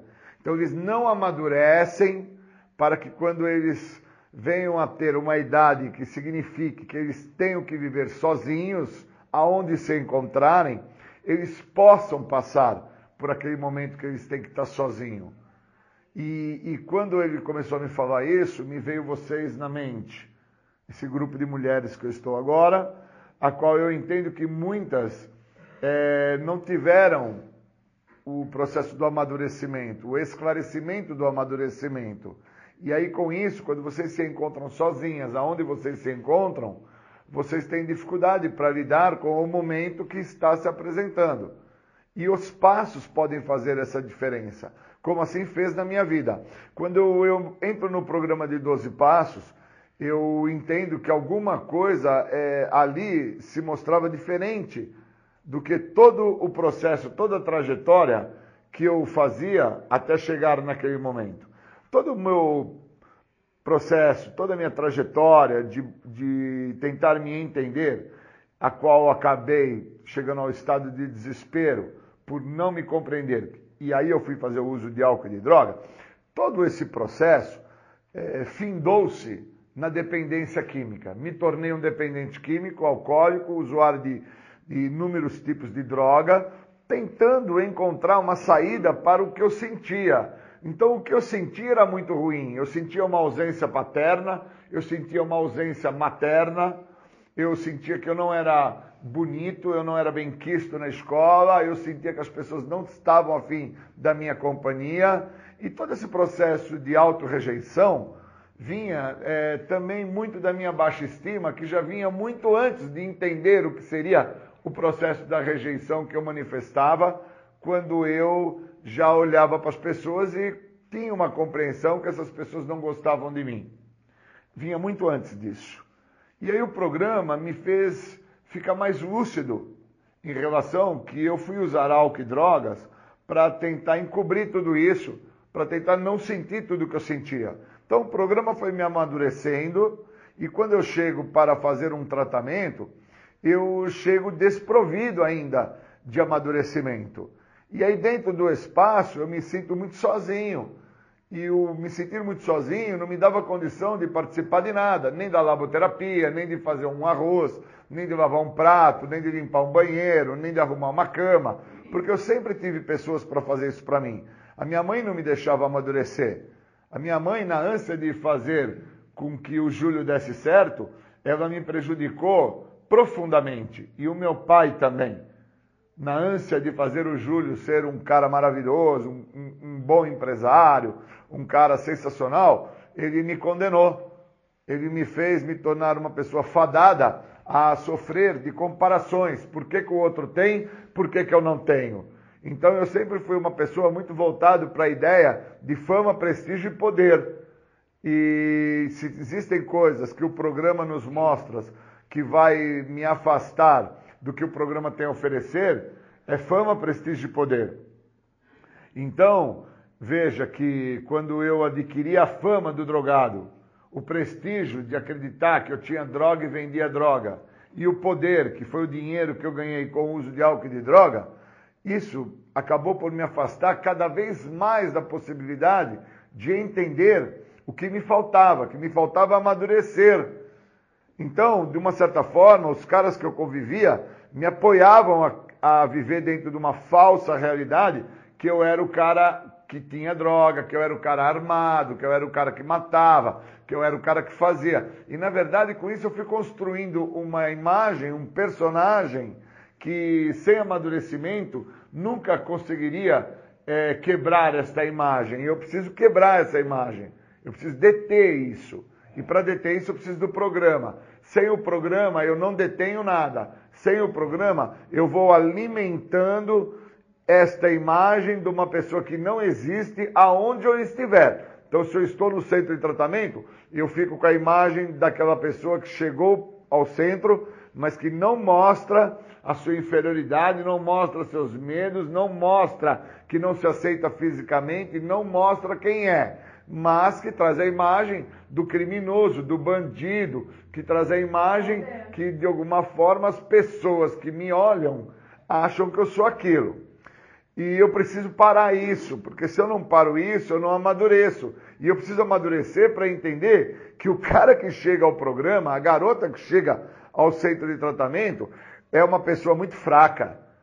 É uma pessoa que, de uma forma muito singela, sofre de uma fraqueza que, se não for vista esta fraqueza, Essa fraqueza não vai ser tratada, não vai haver amadurecimento nessa fraqueza, e essa fraqueza vai condenar essa pessoa a acreditar que ela não é merecedora de nada, que ela não é capaz de atingir os objetivos que ela tem que atingir. E o programa me faz compreender os objetivos que eu tenho que atingir. O programa me elucida. Então, eu, quando eu olho a minha família, como eu falei para vocês, quando eu olho vocês, meninas, quando eu olho alguns amigos no grupo anônimo, quando eu olho as pessoas na rua e eu percebo que as mesmas estão cometendo algumas gafes na sua história, na sua própria trajetória, e que essa gafe só vai ser vista uh, à frente, de uma forma bem longitudinal, quando a pessoa a qual está recebendo esta gafe, seja seu filho, seja o seu pai, a sua mãe, seja quem for que está junto com você, onde te falta amadurecimento, para que você perceba que o que você está fazendo com aquela pessoa naquele momento, você está por condenar ela de forma longitudinal. Então, quando eu entendi isso, eu me esclareci, eu, me, eu evoluí na realidade, né? Eu consegui entender o que, que o programa me oferece. Foi muito importante para mim. E aí eu caiu a ficha, pum! Falei, cara, agora eu estou entendendo. E aí, quando esse meu amigo me falou, cara, minha esposa não deixa meus filhos evoluírem, meus filhos experienciarem, eu entendi que se eu não deixar as pessoas experienciarem, se eu não deixar as pessoas buscarem um grau de evolução, ou com o erro delas, ou com o acerto delas, eu vou ser uma pessoa que vou ficar a sofrer dos horrores desta doença. Pois o horror desta doença chamada adicção é, me manter aprisionado dentro de uma maneira de pensar onde eu acredito nessa maneira de pensar. E essa maneira de pensar me aprisionou por mais de 20 anos. E eu não posso continuar sendo uma vítima, uma presa fácil desta doença.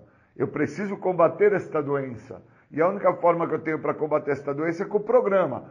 Ou eu permito que este programa me amadureça, para que eu entenda que eu quero com que as coisas aconteçam sempre da minha maneira, com que as coisas, o, o final, o resultado final de tudo que eu quero da minha maneira, é porque eu visualizo um benefício próprio, ou eu amadureço com o programa para que eu interprete o que esse programa tem a me oferecer, ou eu estou fadado ao resultado final, que é sofrer dos horrores da doença.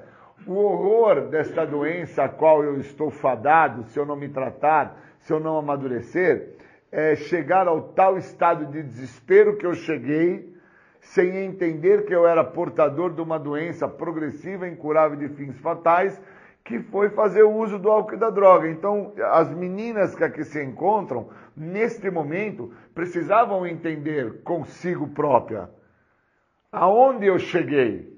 O que, que eu almejava dentro do processo da minha edificação, da minha existência?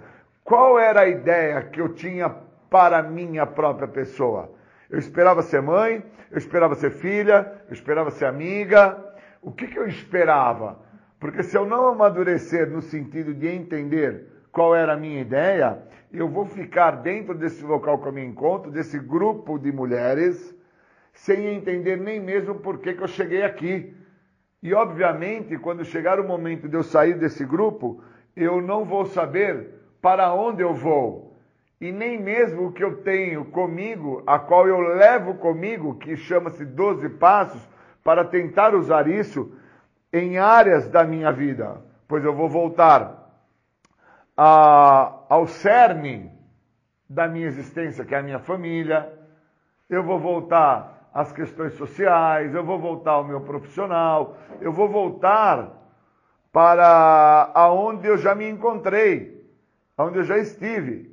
E se eu voltar para onde eu já me encontrei, onde eu já estive, sem amadurecimento, eu com certeza irei retornar aonde eu me encontro agora.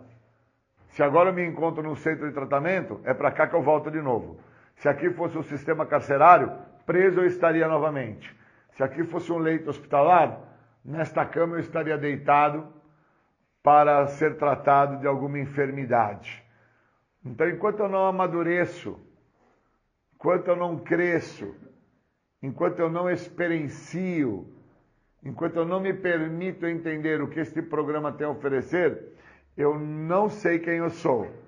E se eu não souber quem eu sou, isto que estou sendo não vai deixar de existir, eu não vou me modificar e eu não vou entender por que, que meu pai me comprometeu tanto, por que, que minha mãe me comprometeu tanto, e hoje, por que, que dentro da sociedade que eu vivo, eu me encontro tão comprometido. Então eu queria agradecer muito a vocês, pois hoje eu estou num momento muito bom de reflexão em relação ao amadurecimento que o programa me trouxe. Me trouxe a condição de reconhecer que meu pai, a minha mãe, os meus irmãos, os meus educadores, as pessoas que assim conviveram comigo desde a minha infância, a ideia deles era que eu não viesse a sofrer, mas eles não tinham ideia que eu tinha que experienciar, que eu tinha que passar, que eu tinha que viver a cada momento que se apresentasse em minha vida os sentimentos que eu viesse a tê-los. E como os mesmos, de uma certa maneira, me impossibilitaram com que isso acontecesse, eu hoje sou resultado do meu passado. Eu sou o futuro do meu presente. Porque eu não tenho futuro ainda. Se no meu presente eu não amadurecer, o meu futuro eu vou ser o resultado desse presente que vai ser igual ao meu passado, que me trouxe até onde eu estou agora. Queria agradecer a todas as meninas que estão aqui pela chance que vocês estão dando à vida de vocês. É ímpar, é uma chance ímpar. Vocês não vão ter outra. Obrigado e bons momentos.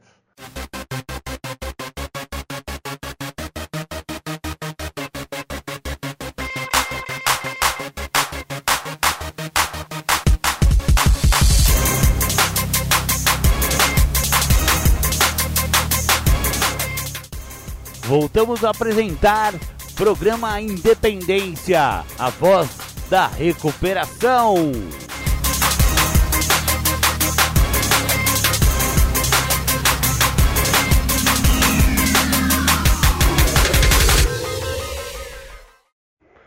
Bom, agradecer pelo convite para poder falar de um tema tão específico que eu gosto, porque é algo que eu estudei.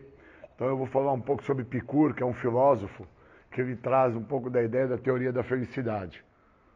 Às vezes as pessoas, geralmente aquelas que são portadoras de uma enfermidade do tipo da doença da adicção, que é uma enfermidade que a, a definição, como fala na literatura dos livros anônimos, é visto como uma coisa e isso confunde. Às vezes as pessoas têm um pouco de dificuldade em interpretar o que é o processo da felicidade. Elas entendem que felicidade é o vínculo que elas conseguem ter em relação à obtenção dos seus bens que elas vão ter com elas. E uma das teorias que eu posso entender que mostra que a felicidade destoa disso está naquele filme O Náufrago. Quando Tom Hanks estando numa ilha, ele estando lá sem poder ter todos os bens que assim ele tinha devido ao patrimônio que ele possuía, a felicidade dele estava vinculada ali ao Sr. Wilson, que era aquela bola que ele vivia com ela, e também ao relógio que tinha a imagem da namorada dele, que fez ele sobreviver ao processo, porque ele, para ser feliz onde ele se encontrava, ele tentou inúmeras vezes sair daquele quadro que ele estava e todas as navegações que ele tentou construir, ele não conseguiu atravessar o arrebento do mar. E ele não conseguia por causa que ele não estava se dando atenção em se perdoar e olhar para si mesmo. Quando ele passa a se perdoar da situação que ele chegou, porque ele fez todo aquele processo onde ele se relembra de tudo que ele viveu, de tudo que ele fazia, até o momento que ele chega aonde ele chegou, que foi ter tido a queda do avião e ficado isolado naquela ilha, quando ele chega naquela situação, ele então começa a olhar mais para ele, começa a dar mais atenção ao Sr. Wilson, começa a dar mais atenção ao reloginho que tinha a imagem da namorada dele, a qual ele almejava ser feliz com ela, e assim ele galga de uma forma mais intensa sair dali onde ele estava. Então, o que, que isso me mostra? Isso me mostra uma situação que o cara que é dependente químico, ele não enxerga. E quando ele não enxerga isso, ele não consegue sair do micro, do eu, do egoísmo dele. E ele não consegue avaliar o macro, que é o outro. Então, o micro eu posso definir como a primeira pessoa, o eu, o egoísta, o egocêntrico, e o macro eu posso definir como o outro, a família, a sociedade, o conjunto como um todo. Então, enquanto eu não olho o que eu faço para a primeira pessoa do singular, que sou eu, eu não entendo o que eu estou causando no macro, no mundo, na sociedade, para todos aqueles que estão à minha volta. E como eu não consigo ver isso, eu não consigo entender dentro da, da teoria de Picura, teoria da felicidade, o que é o processo da felicidade. Eu começo a acreditar que ser feliz é o processo da obtenção. Então, às vezes, você vai numa casa, no morro tem muito isso, né? Você vai no morro e você vê que tem dois cômodos, com dez pessoas morando nos dois cômodos, existe um processo de felicidade ali dentro. E você vai numa casa de um magnata que tem dez cômodos, e ali você não vê felicidade. Porque existem níveis que as pessoas precisam ter esse entendimento. Então, assim, o, o, o primeiro nível que eu acredito que uma pessoa que busca o processo da felicidade ela tem que ter como reconhecimento é o processo do acolhimento. Aonde que aquele local me acolheu? É quando eu chego no programa anônimo, é quando eu chego no centro de tratamento, é quando eu chego até na delegacia, é quando eu chego até no hospital. Aonde que aquele local me acolheu? Me acolheu por qual motivo? Se eu não busco me perdoar no sentido de ter chego até aquele local, eu não consigo entender aonde que aquele local está me acolhendo. Então eu não consigo ser feliz ali. Porque eu não entendo o que é o processo da felicidade, não entendo o que é o processo do acolhimento, eu não entendo que eu estou totalmente voltado no micro e não no macro. E eu preciso entender que aquele local que me acolheu, ele é macro. Ele é muito mais do que eu. Ele é tão mais do que eu que ele me acolheu. Ele é tão mais do que eu que ele me recebeu. E eu, sem condição, no momento que eu me encontrava, aquilo me parou. Então, dentro desses níveis, eu preciso entender que no processo do náufrago do, do, do filme, né, do Tom Hanks, no nível 2, dentro de uma visão de Picur da, da, da questão do, da teoria da felicidade, o que, que eu posso interpretar? Aonde que, que queremos chegar? Aonde que o cara quer chegar? Você quer parar de usar droga, você quer parar de fumar crack, você quer parar de cheirar pó, você quer parar de beber pinga, porque você quer chegar aonde? Se dentro do primeiro nível o processo de acolhimento você não reconhece o macro, você só se vê no micro, na sua existencialidade, na sua egocentricidade. O que manda a você e o que determina tudo para com que você acha que você vai ser feliz é o seu egoísmo. Então, enquanto eu não tenho essa sacada, eu não consigo entrar dentro do que o processo de 12 passos tem a me oferecer. E eu preciso entrar dentro do contexto do programa de 12 Passos, porque é um programa que vai me fazer eu me ver de dentro para fora. E se eu não me enxergo de dentro para fora, eu não entendo o que, que o programa tem a me oferecer. Eu fico sempre voltado no micro, no eu. Não entendo o macro. Então eu não me melhoro. Então no nível 1, um, eu preciso ser acolhido. No nível 2, eu tenho que entender aonde que eu quero chegar. E no nível 3, eu preciso entender que algumas pessoas vão viver pelas suas próprias necessidades e elas não vão atingir a teoria da felicidade.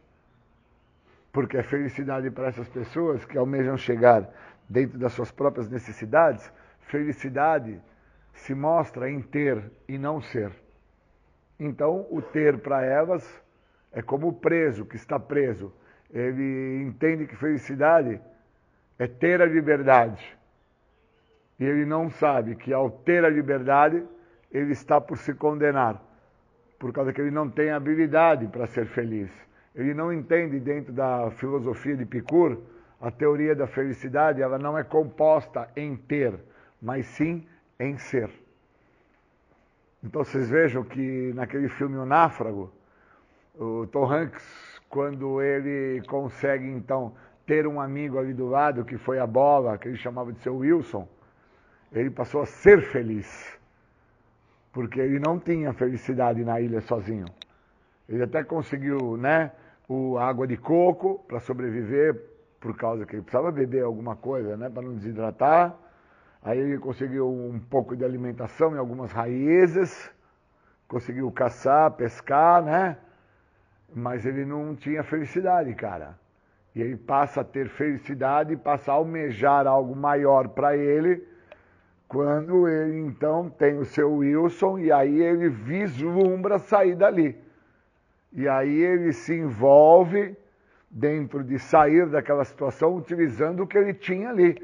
E aí ele consegue construir através né, das raízes um tipo de corda para amarrar o tipo de madeira, para construir o tipo de embarcação para atravessar a arrebentação.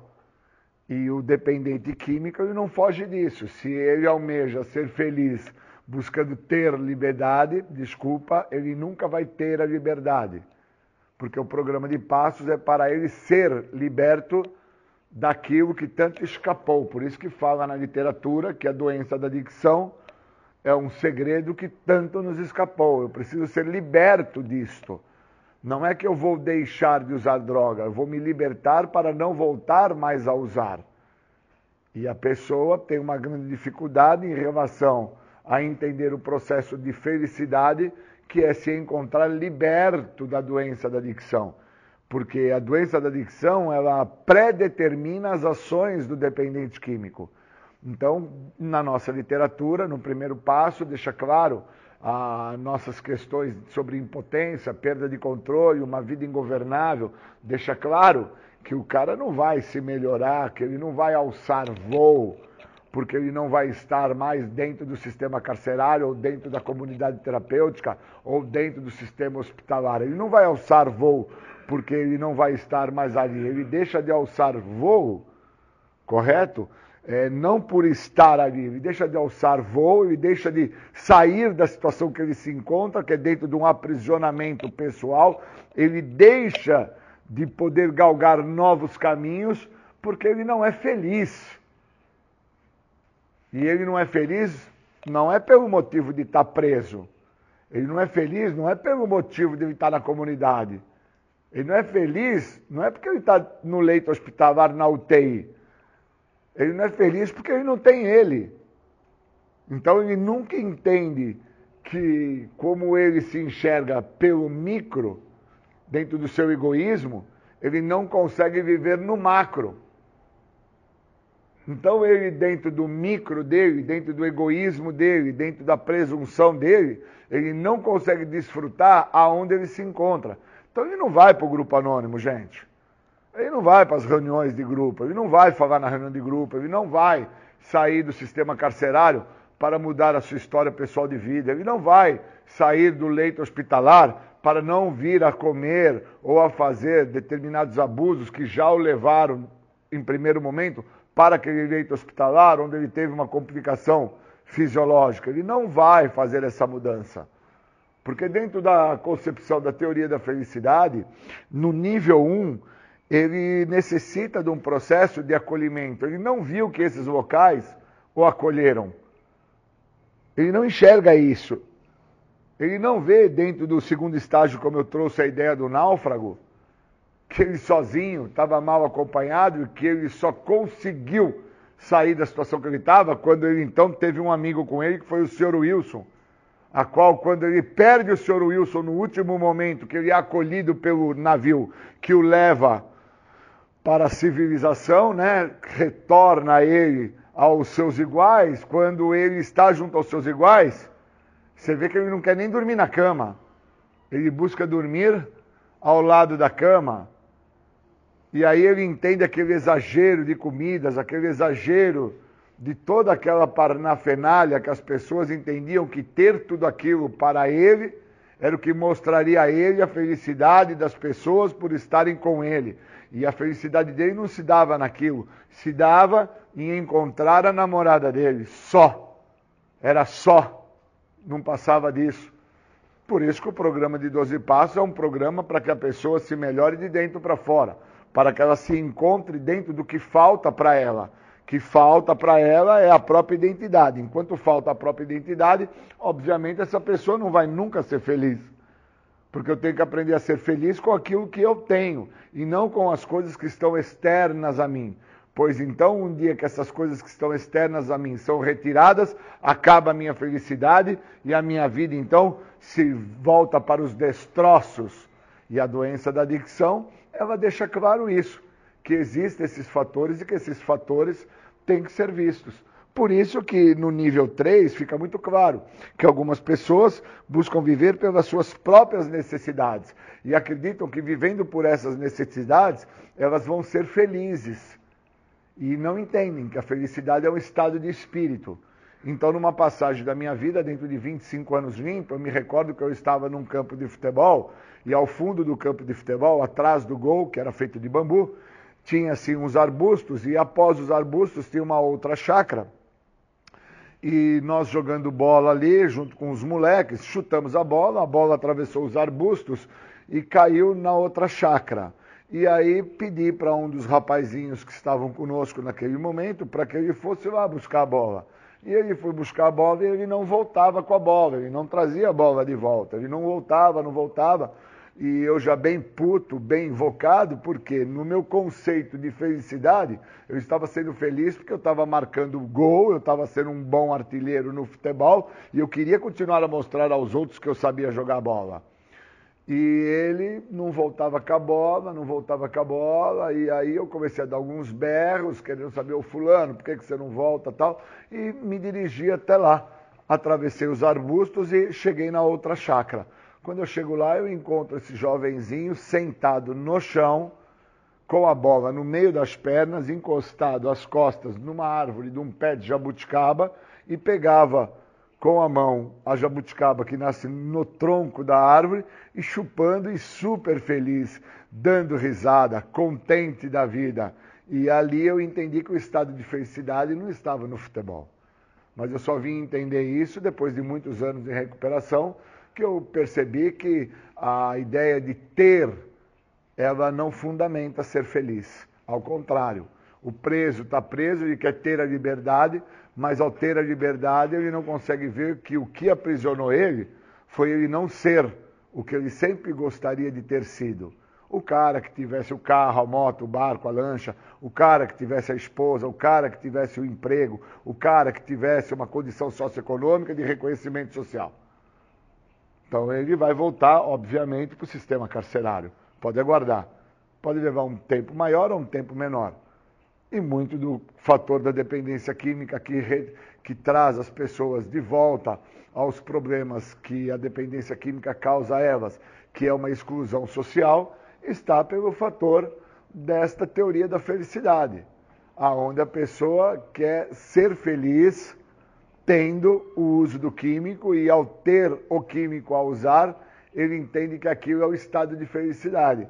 E ele não entende que aquilo é o estado do micro egoísta, do micro que se volta para si mesmo e acredita que pode viver da própria maneira, da forma que ele acredita ser feliz.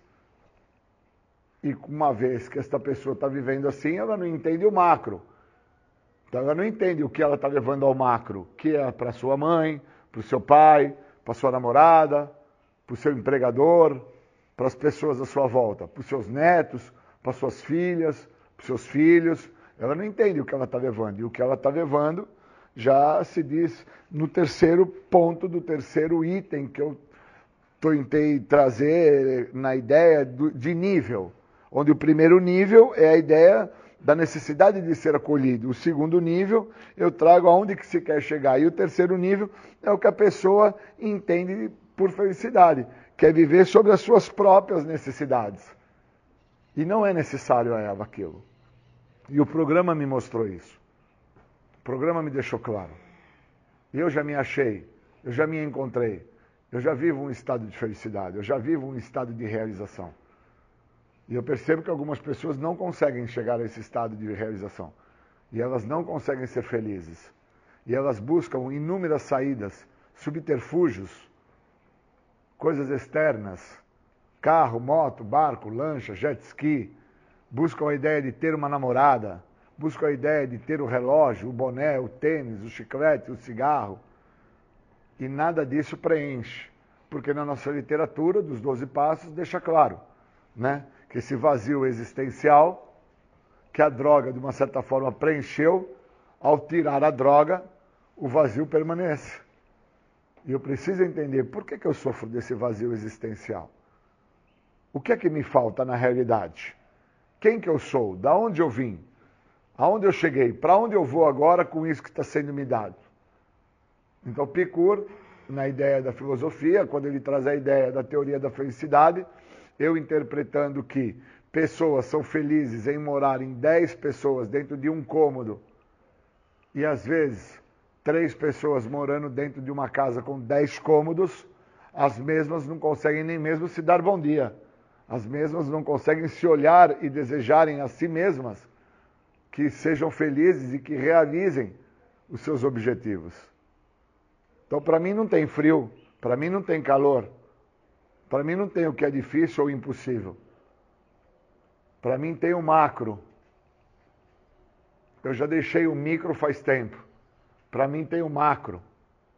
Então eu já entendo o outro, eu já consigo olhar ao outro, eu já consigo perceber ao outro, eu já consigo fazer uma escuta rica em relação à narrativa do outro. E isso, obviamente, me enriqueceu muito, me transformou muito. E quem fez isso na minha vida foi o programa. Não foi parar de usar droga, não foi me queixar aonde eu me encontro, não foi reclamar que tive que estar no centro de tratamento, que passei meses hospitalizado, ou que eu tive problemas de ordem é, judiciais que me levaram ao sistema carcerário. Ao contrário, o não entender que a minha intenção de felicidade me condenou dentro de alguns sistemas que me fizeram então ficar recluso socialmente. O não entender isso foi o que comprometeu a não entender o macro, a ficar somente voltado ao micro e não buscar sair disto. Então, a busca pela felicidade, o entender sobre já saber quem eu sou, da onde eu vim, aonde eu cheguei, para onde eu vou com o que eu tenho, foi dentro do programa de 12 Passos. E o que eu muito enxergo e muito vejo dentro de 25 anos de recuperação que eu trago, são pessoas que não vão chegar, não vão desfrutar do benefício. Assim como Tom Hanks ao término do filme, ele desfruta do benefício da liberdade, quando ele então, num cruzamento, ele encontra o caminho da felicidade, que ele então se desfaz daquele envolto que era um Sedex, que era para uma outra pessoa, e ele então ali está liberto para galgar novos caminhos e começar uma nova história na sua vida.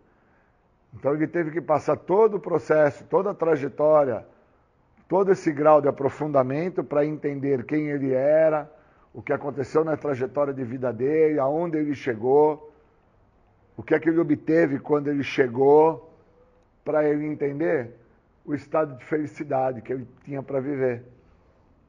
Que o que tinha se passado na história de vida dele não o preencheu, não o completou então, o dependente químico Júlio, uma vez que ele entendeu toda essa história na, vida dele, toda a minha trajetória, todo esse processo de aprofundamento e evolução, que foi através dos passos, através de passos específicos, quarto, quinto passo, né, cara, décimo primeiro passo, passos que me fizeram colocar a minha pessoa em primeiro lugar e olhar o macro como um todo e compreender, cara, você já é feliz, né, cara? Já. Você já está realizado, Julião? Já. Faltam algumas coisas? Sim. E essas mesmas, o que, que você acha? Que elas vão vir a você? Acredito que sim. Pois o primeiro passo do programa de 12 passos me mostrou que eu não tenho controle. Que eu perdi o controle. Que essas coisas que vão vir a se apresentar para mim, elas fazem parte da história de vida a qual eu estou vivendo hoje e que eu não preciso pensar em controlar o resultado, nem tampouco o tempo que vai levar para essas coisas aparecerem para mim ou se darem por presentes à minha vida. Elas vão chegar na minha vida. Por isso que algumas pessoas não conseguem entrar em recuperação plena, não conseguem atingir plenitude no todo. Elas ainda estão aprisionadas à ideia do estado de felicidade em ter. Então ele está preso no sistema carcerário e quer ter a liberdade. Ele está no sistema de tratamento clínico, medicamentoso e ele quer sair daquilo. Mas ele não entendeu que para isso ele tem que ter a primeira pessoa do singular, mas não no micro mais, no macro. E entender o que, que ele causa para o macro, o que, que ele traz para tudo e todos. Quem ele é. Como que ele então se vê.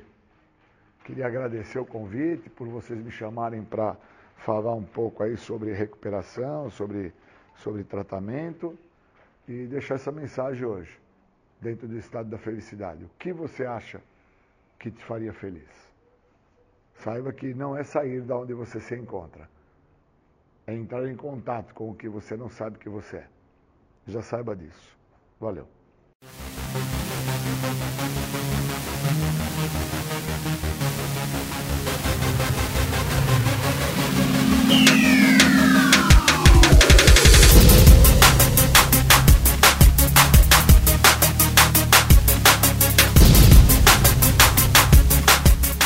Você ouviu o programa Independência, a voz da recuperação, uma parceria da ADUSMEC, Associação dos Usuários da Saúde Mental de Capivari e da Rádio Alternativa 106,3. Até domingo que vem, com mais informações a respeito de dependência química e alcoolismo. Obrigado, até mais!